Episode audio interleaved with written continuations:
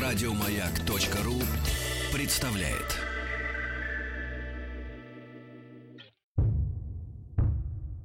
Министерство культуры СССР и Гостелерадио представляют Звуковой фильм «Виа» 34 серия «Виа. Песнеры»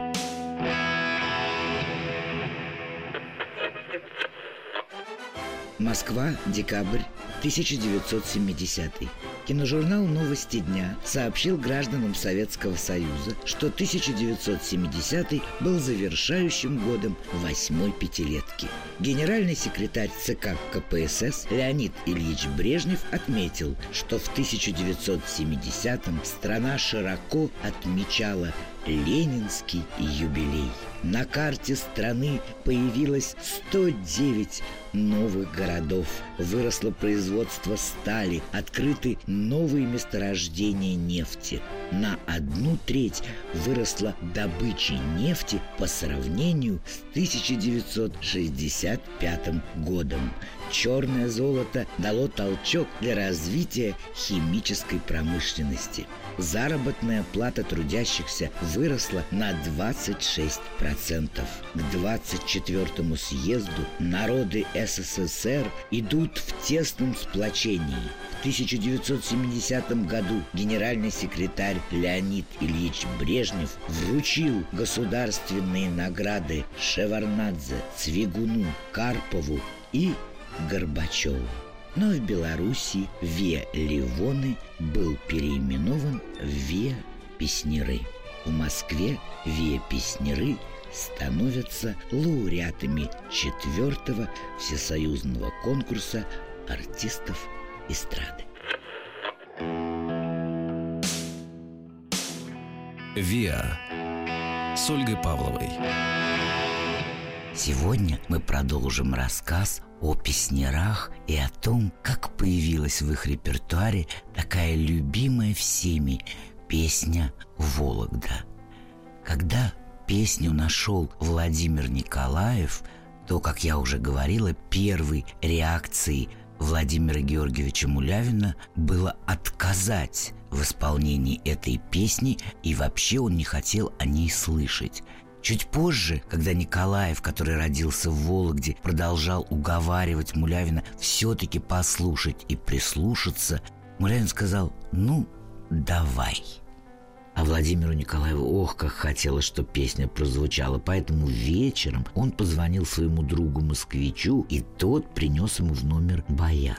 Николаев поговорил, с Яшкиным, а Яшкин когда-то учился по классу баяна и показал ему свою аранжировку, Яшкин быстренько выучил свою партию. И на следующий день показали музыкантам и Мулявину э, всю песню в аранжировке Николаева с баяном. Вспыльчивый Мулявин послушал и сказал только «ну-ну». И добавил, а где это Валерка в Москве достал баян? Ответа он не стал ждать, и песню начали репетировать. Многие утверждают, что именно в этой аранжировке, в аранжировке Владимира Николаева, э, песня «Вологда» звучит и сейчас. Не берусь э, соглашаться или спорить. Но песня, конечно, прекрасна. Тогда Мулявин в песне не был уверен до конца, но принял действительно аранжировку. Э, да, поручили э, Анатолию Кашипарову быть главным солистом песни и остановились на ней. Сказали, что да, в концерте э, они будут исполнять именно эту песню. Концерт должен был проходить, как я уже сказала, на одной из самых престижных площадок в Доме Союзов и поэтому все думали, что будет сначала запись концерта. И вдруг накануне концерта, извините за тавтологию, они узнают, что будет идти прямая трансляция. Они на что надеялись? Что если песня прозвучит, ну, не так, чтобы очень, они попросят ее вырежут. Да, и тут они узнают, повторю, что будет прямая трансляция, и ничего вырезать нельзя будет. Ну что делать? Прямой эфир так прямой эфир. Они выходят, и Кашипаров поет поет потрясающе и сразу обвал оваций. А было правило – в колонном зале, да еще в прямом эфире нельзя песню повторять, но публику же обуздать нельзя. Ей же это не объяснишь. Она продолжала кричать «Бис и браво!». Что тут делать? Пришлось повторить. Так Вологда и Анатолий Кашипаров в течение трех минут стали любимцами всей страны. Матусовский после концерта прослезился и всех расцеловал. Да, именно так песня про русский город стала одной из любимых в репертуаре белорусского коллектива «Песнеры». Письма сам я на почту ношу словно.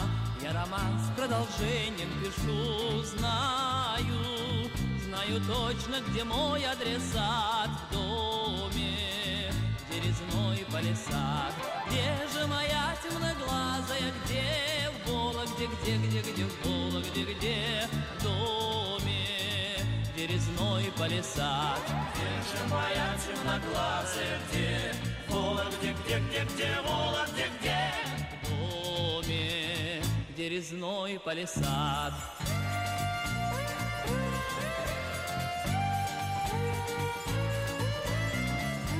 Да, этот знаменательный концерт состоялся в марте, а в июне 1976 года прошла премьера рок-оперы «Песня о доле». Необходимо сказать, что поэма великого Янки Купалы «Одвечная песня» и легла в основу либретто. Исупова, которая пела до песнеров в Веросах, потом из них ушла, конечно же, она знакома была с песнерами и особенности она дружила с Барткевичем. Она с ним вместе, кстати, пела в группе «Золотые яблоки». Это я к тому, что э, в песне о доле звучит женский голос, а считается, что в песнярах женщины никогда не принимали участие. Но это, в общем, не так. Поэтому я хочу вам рассказать о Исуповой. Так вот, Поскольку Барткевич знал ее лично, и в песне о доле должен был звучать женский голос, была там такая партия, Владимир Мулявин до вот этой премьеры начал э, истово искать солистку. Просмотрели очень-очень много э, вокалисток, никто не подходил. И вот Яшкин, Мулявин и Барткевич позвонили Исуповой и пришли к ней в гости. Как раз это было в августе 75-го, до премьеры в 76-м. Ну, они дали, показали ей клавир, объяснили, что они исполнительницу искали по всему Союзу и попросили ее спеть с листа. Человек профессиональный, она спела, ну и они закричали «Ура!». Трудно было найти э, певицу такого ранга, чтобы она так подходила э, песнярам. И вот начались после премьеры в 76-м гастроли по стране с песней доле. Обычно э, Песнеры так строили свой концерт. В первом отделении звучали песни, любимые хиты, во втором – большое произведение, рок-опера – но иногда они переставляли это местами в зависимости от города или страны, где они были. Так вот, начались гастроли по стране, и надо сказать, что рок-опера проходила, конечно, на ура. И Исупова, и остальные участники коллектива вспоминают, что в основном концерты происходили во дворцах спорта, и поскольку даже десятитысячные залы не вмещали всех желающих. Программа так и называлась «Песня о доле», и она каталась, вся программа так называлась, и она каталась по Союзу с 76 по 79 год. Это достаточный срок. Мулявин был всем доволен, особенно партией Исуповой и ее исполнением. Но как и тогда, когда она выступала в Веросах, так и сейчас, когда она пела в песнярах, всех доставал э, муж Исуповой. Он был э, человеком очень сложным, он был и вроде музыкантом, но брали его рабочим сценой. В общем, он был скандальным человеком. И как только жена начинала работать в каком-то коллективе, и у нее был успех, он тут же начинал шантажировать, чтобы его взяли на работу. А э, его никто не хотел брать. И вот э, Исупова, которая любила в тот период мужа, потом они, правда, расстались, так вот она, э, как она сама вспоминает, решила немножко, так сказать, ну, повоображать, что ли, и чуть-чуть, как мы теперь говорим, шантажнуть Мулявина. Она сказала так, если вы не берете моего мужа, я ухожу. Мулян ничего ей не ответил, поглядел, понял, что она встала в позу и сказал «хорошо», а сам попросил ее подготовить, ну, на всякий случай, а вдруг Исупова заболеет, на замену Ольгу Хиженкову. Ну, Исупова ему отказать не могла, начала заниматься с Хиженковой. Ну, надо сказать, что э, потом Исупова уходит, Хиженкова остается, это просто я говорю, забегая вперед, но на публике Хиженкова не прошла так, как Исупова, потому что, ну, не получилось у нее. Она, по-моему, э, Хиженкова вышла на сцену только один раз на публику. В Свердловске, и как раз в этот момент набежала пресса, ее фотографировали, а у Юсуповой, вот как так бывает, да, неприятно, которая столько, три года почти ездила с коллективом, так не осталось ни фотографий, ничего. Но, может, она и не злорадствовала, но на самом деле в Свердловске это был практически единственный концерт. Но вот опять-таки так получилось, что именно там сделали запись единственную этой песни о доле, вот, но больше записи нет. Это очень обидно. Никто эту вещь не записывал, и та запись, которая была сделана из зала в Свердловске, конечно, она уже никуда не годится. Кстати, хочу сказать вам такую вещь, что считается, что Владимир Мулявин был настолько придирчив сам к себе, настолько вдумчиво и аккуратно относился к репертуару своего коллектива, что, страшно сказать, три четверти сделанных песен не звучали в концертах и тем более не были записаны. Вы представляете, какая огромная масса работы таланта – исчезла. Ужасно обидно, даже говорить об этом на самом деле больно. Но такой вот был Мулявин, очень сам к себе строгий. Хотя иногда какие-то песни исполнялись, ну и надо сказать, что и мелодия не спешила записывать. Тоже обидно, потому что ну, вот эта песня о доле, она всем известна, а в принципе послушать ее практически невозможно. Эй, удалая, ты меня неси, породная по белой Руси.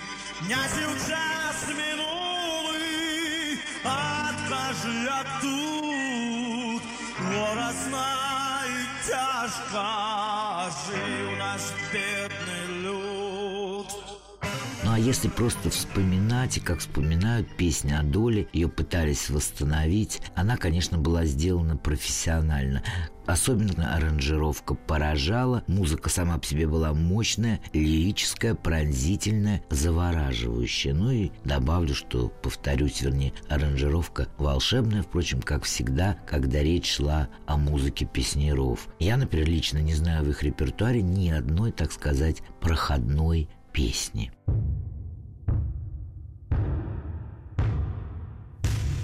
Виа 34 серия. Виа Песнеры. В 1976 году песнеры едут на гастроли в Америку. Конечно, это было огромным событием. Прибыли они в страну на одном самолете с нашей сборной командой по спортивной гимнастике. Там была и Ольга Корбут. Позже вы узнаете, почему я о ней сказала. Она сыграет тоже достаточно судьбоносную роль в судьбе коллектива «Песнеры». По прибытии в аэропорт американское радио и телевидение окружило гостей, но окружило, конечно, команду гимнасток, а совсем не песнеров, которых, конечно, не знали. Гастроли их проходили в небольших залах по полторы-две тысячи человек. Всего было 13 концертов в 13 штатах – кстати, они иногда выступали совместно с американской фолк-группой, которая называлась New Christy Minstrels. В дальнейшем, кстати, планировался выпуск совместной пластинки, но неясно, почему ничего так и не получилось. Если честно говорить, то по воспоминаниям многих, кто бывал на концертах э, Песняров э, в их первую поездку гастрольную э, в Штаты, то принимали их э, очень хорошо. И даже э, очень известный журнал «Billboard» писал так «Выступление русского ансамбля «Песнеры» — это русское вторжение в западный рок-фронт». Газета «Вашингтон-Пост» писала «Группа из девяти мужчин – это песнеры». Коллектив переплетает в себе элементы джаза, народной музыки, рок-н-ролла и кантри. И все вместе это единый рисунок звука, который определенно русский. Ну, я уточню, белорусский конечно, но все равно прекрасные слова. Хотя, опять-таки, на всю Америку они тогда не прозвучали. Поляна, поляна, поляна, Зеленым затишье пушаным, Поляна, люстерка дзяўчыны, Для сосен бярос ялінаў, Гляжу, не могу наглядеться, Бо ты заполонила сердце И пахнешь сосновой жилицей И песню пеешь, я крыница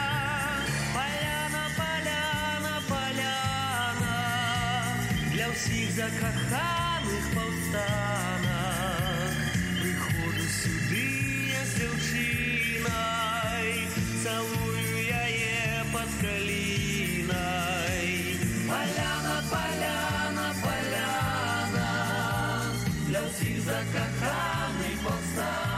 Кстати, в США песняры ездили в декабре 76-го, как я уже сказала. А до этого они успешно, очень успешно гастролировали и в Хорватии, в Югославии. Хочу добавить, что в США они ездили без Юрия Денисова, ему не дали права на выезд, но с ними ездил композитор Игорь Лучино. Когда они вернулись, Юрий Денисов навсегда покинул коллектив. В «Песнярах» же появился новый солист Валерий Дайнека. В песне года 76 они исполнили песню «Белоруссия» и, конечно же, «Вологду». Как всегда, публика встретила и проводила любимых песняров овациями. Для многих, кто, к сожалению, не знаком подробно с репертуаром песнеров, э, те, конечно, знают больше всего песни «Вологда», «Белоруссия» и «Беловежская пуща». Обе эти песни последние были записаны, как я уже говорила, в 1976 году. На каждом праздничном концерте по телевидению звучала именно «Белоруссия» Пахмутовой. Есть несколько студийных и концертных вариантов записи этой песни. Ругать или хвалить эту песню было бы, наверное, глупо. Она слишком известна. Она стала просто частью истории Советского Союза. Кстати, Беловежскую пущу, это для справки, сначала исполнял Юрий Денисов, но после его такого быстрого ухода она исполнялась Валерием Дайнеко. Кстати, Беловежская пуща стала в песнерах экзаменационным билетом. Каждого нового вокалиста Владимир Мулявин просил исполнить именно Беловежскую пущу. По крайней мере, об этом поминают многие музыканты. Ну, а вам сейчас экзамен. Послушайте внимательно Беловежскую пущу. А хотите, спойте вместе с песнярами. Заповедный напев, заповедная даль, Свет хрустальной зари, свет над миром встающий. Мне понятна твоя вековая печаль, Беловежская пуща, Беловежская пуща. Мне понятна твоя вековая печаль, Беловежская пуща, Беловежская пуща. Здесь забытый давно наш родительский кров. И услышав порой голос предков зовущий Серой птицей лесной из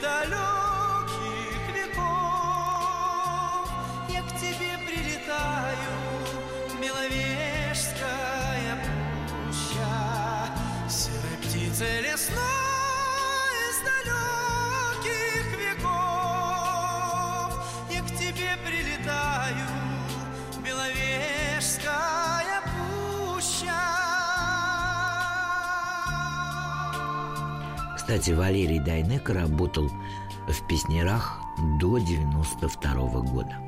1977 год подарил зрителям, ну и, конечно, песнярам, потрясающего музыканта, который сыграет большую роль в биографии песняров Владимира Ткаченко. Он играл на гитаре, скрипке, потрясающий он аранжировал произведения музыкальные и, конечно, занимался композицией в коллективе.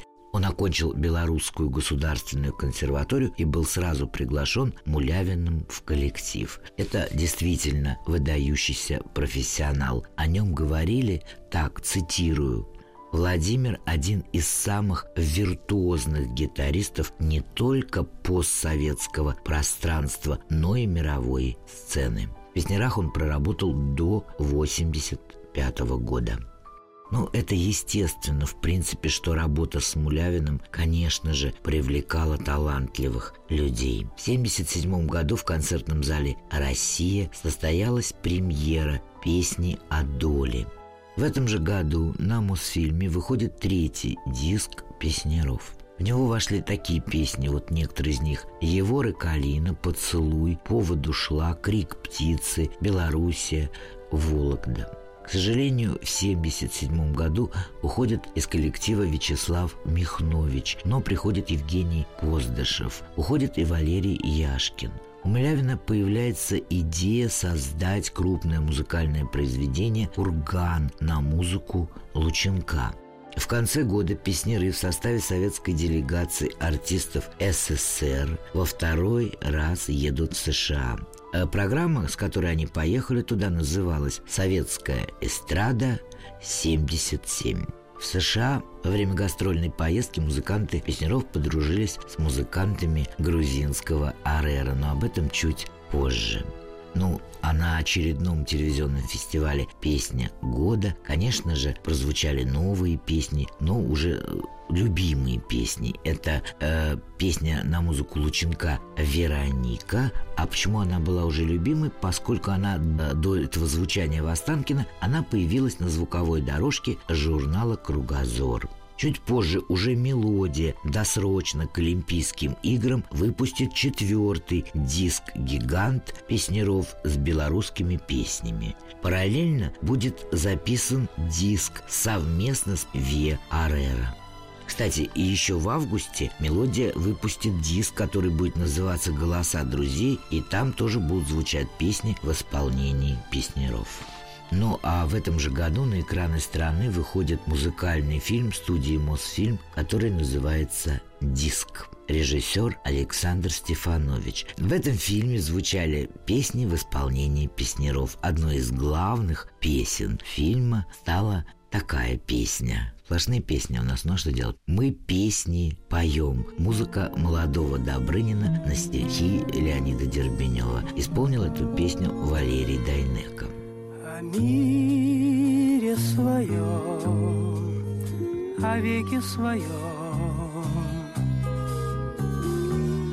Нам выпало счастье придумывать песни в полголоса их мы вначале поем, потом выпускаем, поднебесье. Гитары звенят, звучат голоса, а мир то в весенней траве, то под снегом. Мы песни поем, а на звездных часах последняя четверть No.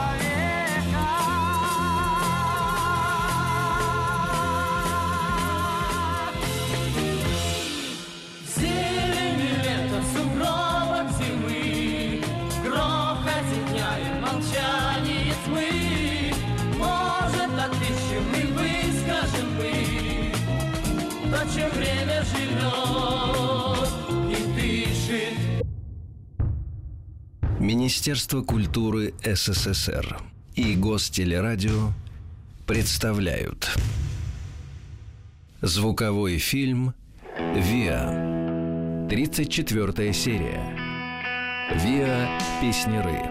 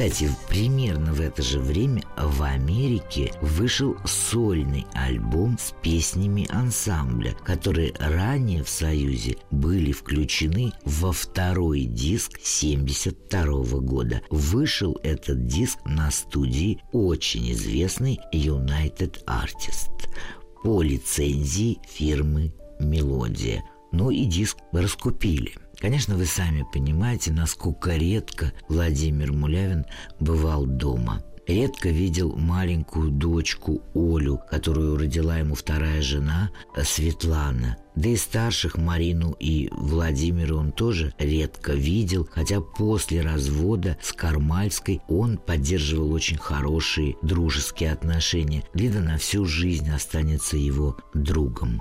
Но в новой семье, к сожалению, семейного уюта, к которому он привык, не было. А Светлана, она, когда они встретились, она была студенткой университета, и когда она вышла за него э, замуж за Мулявина, она считала э, невозможным идти на работу. Ну зачем ей работать? Сами посудите, дочку родила, муж такой известный. Ну а так как Владимир был все время на гастролях, ей было скучно, она начала, да, чуть-чуть гулять, чуть-чуть выпивать. Маленькая дочка зачастую была предоставлена сама себе. А приезжая домой, Владимир Мулявин все чаще заставал молодую жену несколько на веселе. Конечно, его это очень раздражало. Потом он узнал, что она действительно начала гулять, и он сразу подал на развод. А она, она продолжала. Надо сказать, что с лета 77 до практически января 79 в гастрольном графике песнеров не присутствовала столица что было достаточно странно. Ну, так получилось. Да, они иногда набегами появлялись в столице, но больших плановых концертов не было. Но а после января 79 года, что называется, прорвалом. Кстати, в декабре 1978 года песнеры выпустили большую новую песенную программу. В январе 1979 появился «Гусляр». В сентябре 79-го очень интересный календарный обрядный цикл. Ну а в декабре 79-го песняры занимались расширением обрядовой программы. И плюс они готовили новое второе отделение чисто песенное. Летом 80-го они работали опять-таки над новыми песнями. 1 сентября 1979 года в Государственном концертном зале «Россия» Вокально-инструментальный ансамбль «Песнеры» отметил 10 лет со дня своего рождения. Зал был переполнен. В первом отделении, если так можно выразиться, как раньше, давали гусляра – во втором отделении звучала сюита календарно-обрядовых народных белорусских песен, таких как «Ой, где ж мы ходим», «Каледа», «Ганулька», «Чарочка». Сейчас я хочу сказать несколько слов об этом обрядовом цикле. Обрядовый цикл считается четырехчастным. Первые две – это зимние и весенние обрядовые песни. Третья и четвертая – это летние и осенние песни. По мнению многих музыковедов, зимние и весенние песни были записаны гораздо интереснее. Хотя, в общем, вся эта сюита, все это произведение, календарно-обрядовый цикл песен – это, конечно, потрясающая вещь. Это ну, я бы так сказала, это несравненный материал, потому что Мулявин, как вы знаете, благоговейно относился к народному творчеству.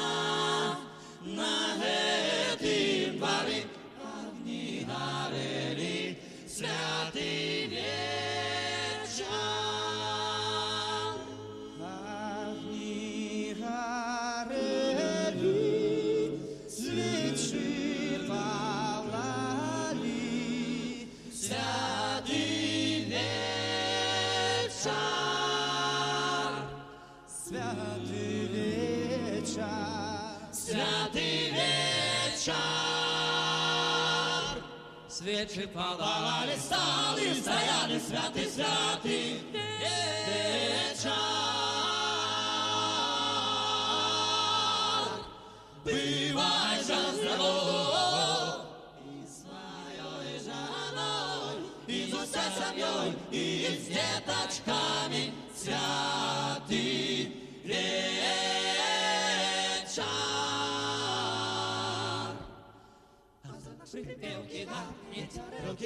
Наши приказки килба привязки святый вечер.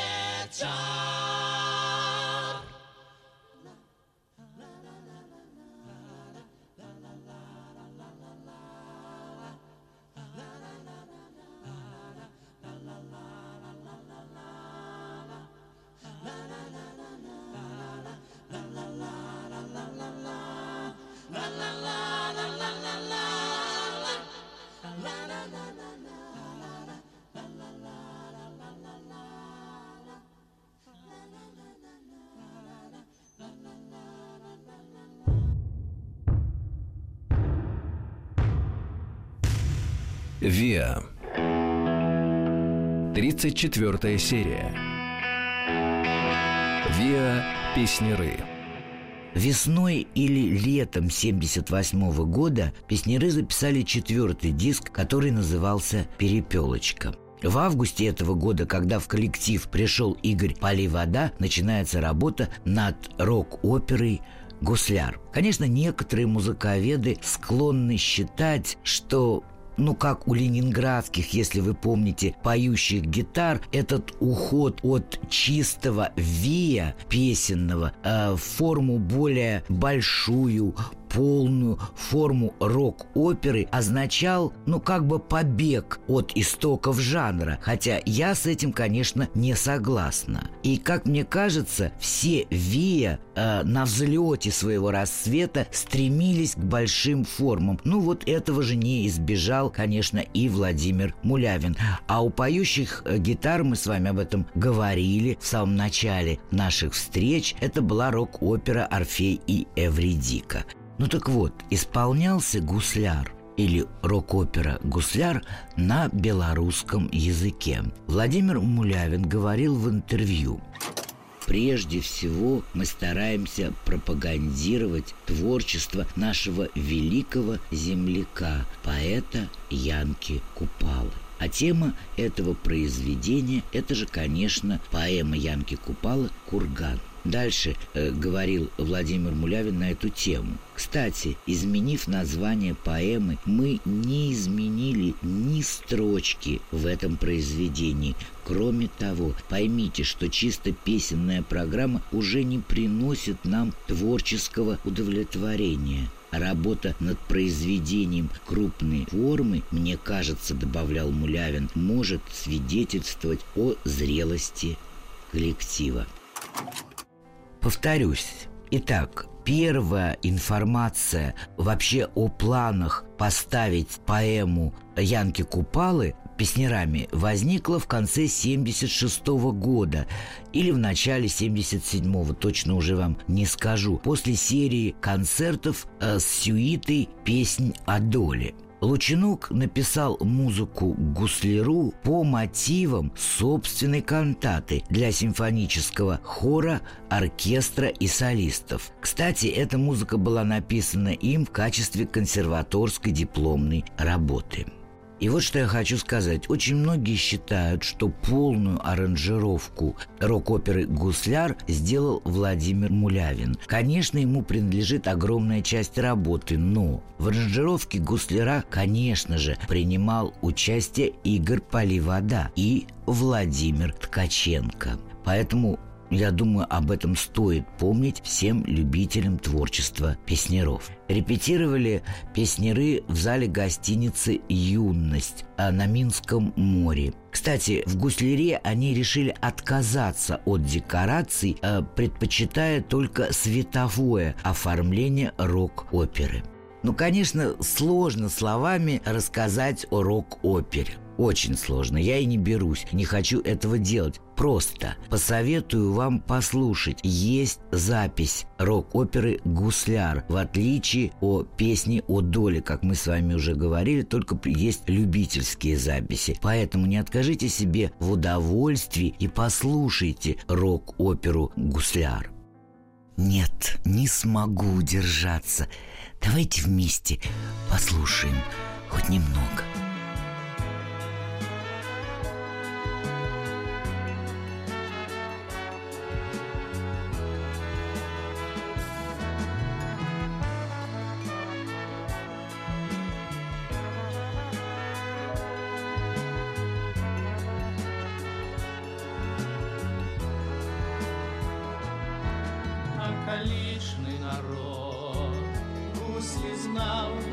Гусляра, пісня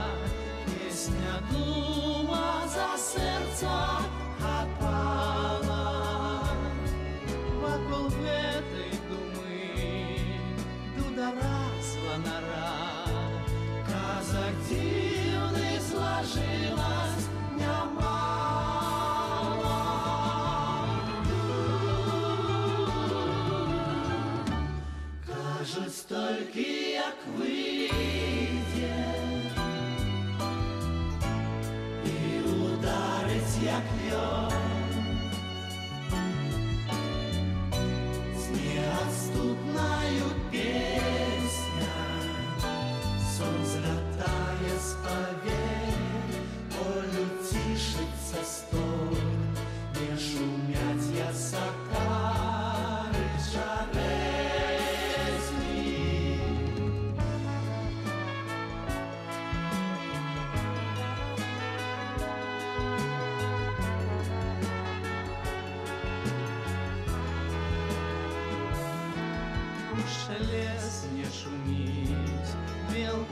мелколось не бяжить, Соловей, птушка в той час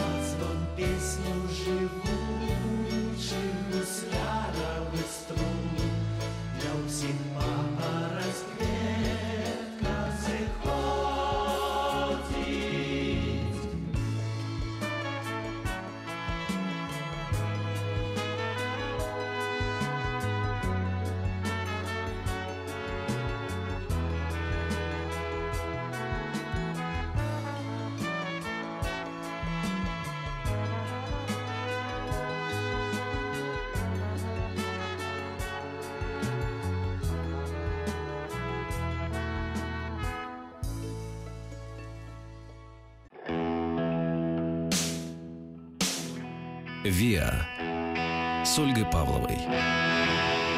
Хотелось бы уточнить, что песняры, естественно, работая над рок-оперой «Гусляр», не уклонялись от того, чтобы выпускать новые песни. И вот так в 1979 году на фирме «Мелодия» вышел диск, который назывался «Счастье непонятное мое» на стихи прекрасного поэта-поэтессы Екатерины Шевелевой. На этом диске было две песни. Первая песня называется «Уголок России», музыка Шаинского. Вторая песня называется «Есть такая речка». Музыку написал Александр Журбин. Этот диск выходит практически параллельно с выходом рок-оперы «Гусляр», и прежде чем мы с вами вместе вернемся к ее истории рок-оперы «Гусляр», я все-таки хочу, чтобы вы послушали легкую, лирическую, прелестную песню «Есть такая речка» в исполнении наших любимых песнеров.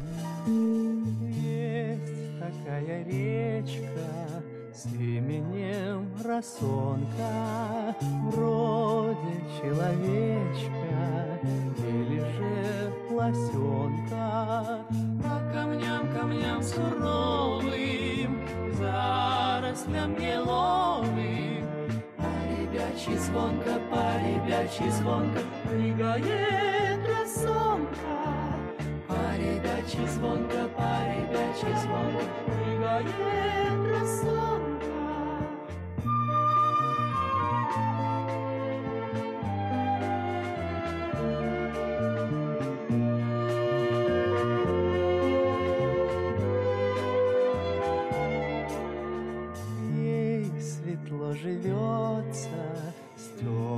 А я продолжу рассказывать, что подчеркивают люди, обожающие песнеров э, в их песенном творчестве и с опаской относящиеся к большим формам. Так вот, они не могут не согласиться с тем, что э, в рок-опере «Гусляр» песнеры достигли потрясающей высоты. И что самое главное, коллектив не стал пародией на самих себя. То есть они смогли избежать повтора самих себя, что очень часто случалось со многими ВИА, которые обращались к большой форме. Ну, конечно, и снова и опять реверанс великому Владимиру Мулявину.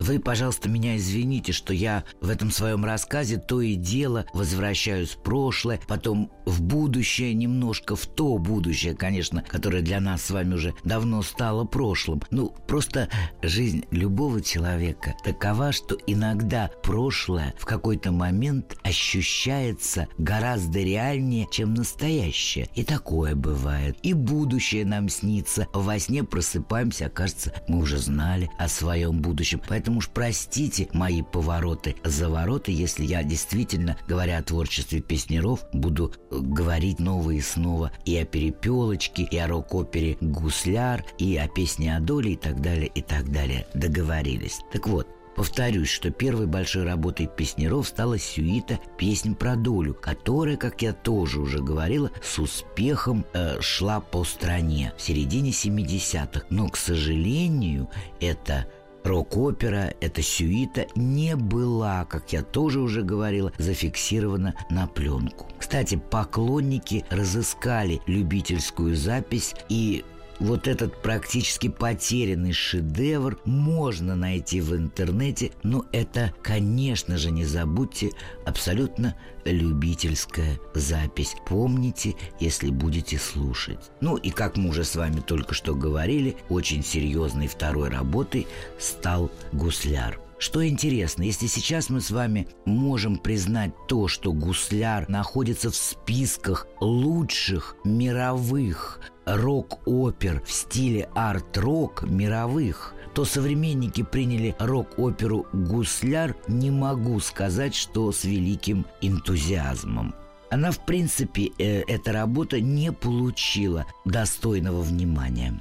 Но я, подытожив сказанное, все-таки повторю. «Гусляр» — это полноценная рок-опера на основе поэмы Янки Купалы «Курган» с настоящим оперным вокалом. Вокальная группа действительно в этом произведении поражает богатством созвучий, драматическими диалогами. В музыке принимает участие, кстати, расширенный состав богатой скрипичной и духовой секции. И надо отметить, что струнные и духовые инструменты задействованы в гусляре не только в народных мелодиях, но и в композициях прогрессивного свойства. Аранжировки сделаны в стиле симфонического арт-рока, хотя встречаются и достаточно авангардные эпизоды. Аранжировка, филигранная сыгранность и изобретательность – все это и ставит рок-оперу «Гусляр», как я уже сказала, в ряд лучших произведений мирового уровня. Добавлю, что рок-опера «Гусляр» была переиздана в 2000 году фирмой «Богема Music», за что ей отдельное спасибо.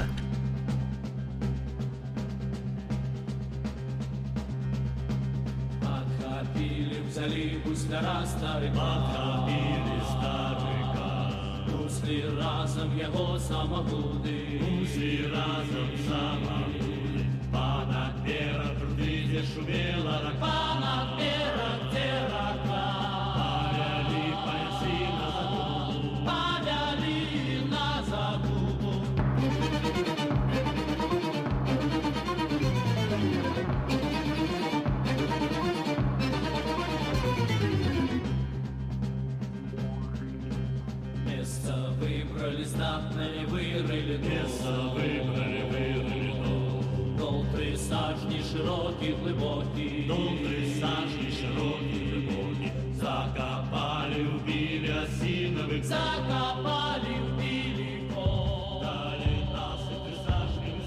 Только на маяке. ВИА. Многосерийный звуковой фильм. Продолжение следует. Еще больше подкастов на радиомаяк.ру.